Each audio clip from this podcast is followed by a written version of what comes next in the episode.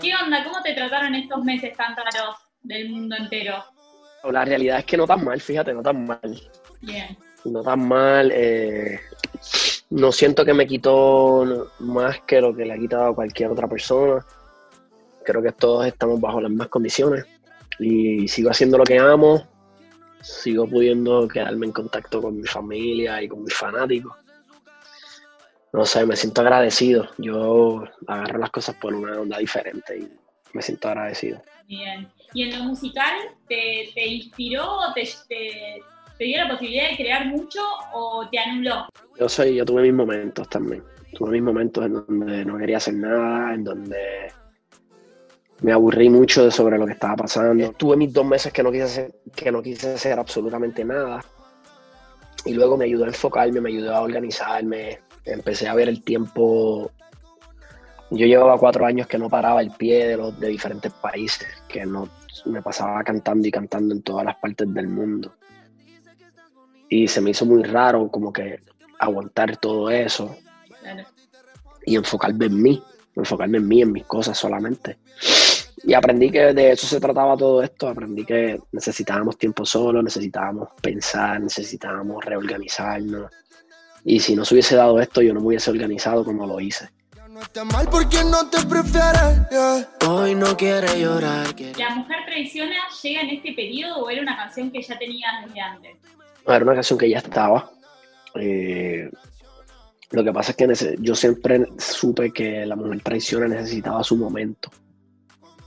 Eh, y en aquel momento, cuando la tenía en las manos, sentía que no podía hacer un buen trabajo con ella, que no podía llevar bien el mensaje, que iba a tener que sacrificar muchas cosas por las condiciones que habían a mi alrededor de trabajo y decidí aguantarla. Y esperé hasta, hasta, hasta este momento. Se sumó BL también. BL no estaba en, los planes principales del tema y se sumó BL y hizo que la canción creciera. ¿Por qué? ¿Por qué él para acompañarte? El tema tiene varios elementos tropicales y, BL es un artista barranquillero y yo me hice fanático de su música mientras yo estuve viviendo en Medellín por un año y tres meses. Y sentía que los elementos de la canción tenían algo dancehall tropical y que él la iba a partir por el mensaje que lleva, un chamaquito de 17 años, llevándole este mensaje a las jóvenes desde ahora. O sea, había muchas cosas que, que yo sentía que BL era, era el candidato perfecto para el tema y, y definitivamente no nos equivocamos. Ahora, a lo largo de tu carrera, bueno, en, estas últimas semanas, eh, hiciste muchísimas colaboraciones con distintos artistas. ¿En qué te fijas a la hora de decirle que sí a un artista o en pedirle que se sume? ¿Es un poco esto? ¿Es un poco en el talento, en lo que transmite su música? ¿Es también la buena onda que hay entre ustedes? En realidad es una combinación de muchas cosas. la primera es eh, talento. O sea, la propuesta tiene que ser bien buena, tiene que ser divertida de cierta forma, tiene que tener algo especial. Eh, tiene que ver mucho con la química también, con el artista. Yo, yo en realidad me, yo, yo soy, yo no miro mucho la trayectoria de los artistas. A veces peco ante la industria, ante los grandes de la industria, peco un poco de, no mirar el pasado del artista, sino que veo en qué momento está y si me gusta lo que hace, hago la combinación y que Dios reparta suerte, ¿me entiendes? No, no la planifico tanto como, como quizás lo hacen los demás artistas o empresas más grandes. A mí me gusta hacer lo que me da la gana y, y, con quien me da la gana. Y si funciona bien y si no funciona como ellos, porque para mí siempre funciona yo estoy haciendo lo que amo, ¿me entiendes? Yo para mí siempre, siempre es ganador hacer lo que tú amas. Pero para la industria, pues tiene que hacer ciertos números, tienes que. Yo no, nosotros, gracias a Papito Dios, no corremos por esa. Y por eso me gusta arriesgarme. Y cuando tenés que decirle que sí a un tema, subirte a un tema, eh, lo que te fijas es lo mismo.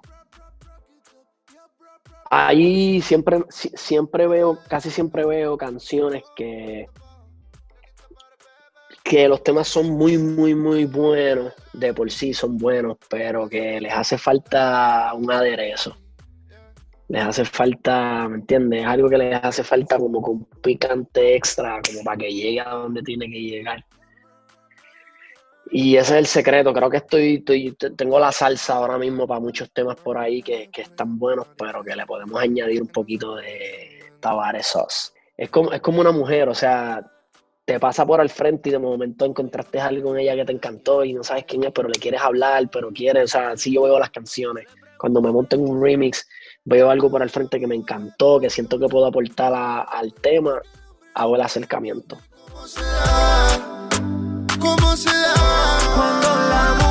Y recién hacías menciona a las mujeres y pensaba en el, bueno, en el video de la mujer traiciona, te metiste ahí con una problemática social eh, que estamos atravesando en este momento. ¿Cómo surge la idea del video? ¿Cómo fue realizarlo? Eh, la realidad es que es la primera vez que hago que un tema mío eh, comercial toquemos un tema social de alguna manera. decidimos que la canción sí tocamos un tema social porque dice que la mujer traiciona, pero es cuando el hombre se porta mal. Porque yo creo y las personas que estamos dentro del tema creemos que ustedes las mujeres cuando se les trata como es, cuando se les trata como princesa con respeto, se les exalta, se les... Ustedes responden igual, responden con respeto, responden con... Cuando viene el tipo por Instagram, meramente que... Ah, ahí ustedes dicen, no, yo estoy enamorada del tipo, del mío, el mío me trata, no necesito más nada, ¿me entiendes? Cuando eso sucede, la mujer no traiciona. digo, hay un por ciento, tú tendrás alguna amiga que tú sentirás que no tiene, ¿me entiendes? Que no hay cómo corregirla. De seguro tienes una o dos amigas así, pero la, gran mayoría. Sí, se entiende perfecto. Yo confío en que se, en que si las tratas bien te responden igual y, por eso eh, eso es como el, lo que queríamos resaltar del tema. Entonces en el video sí destacamos lo que es la violencia doméstica, que es uno de los temas que más se ha concentrado en estos últimos años entre las parejas. Muchos, muchos, muchos casos, el alza de violencia doméstica en países latinoamericanos o de habla hispana por alguna razón. Yo creo que tiene que ver mucho con el encierre también del COVID, de esto que nos han mantenido. O sea, hay muchos factores, la cosa es que no puede suceder no puede suceder, las mujeres no pueden seguir permitiendo que se les maltrate de ningún tipo, ni físico ni emocional. En el video al final hay unos números de teléfono, dependiendo del país donde tú estés, hay unos números de teléfono y unas organizaciones a las que puedes llamar para denunciar cualquier tipo de violencia por la que estés pasando. Sí, ustedes son, ustedes controlan el mundo si quisieran, pero tienen que tomar el control.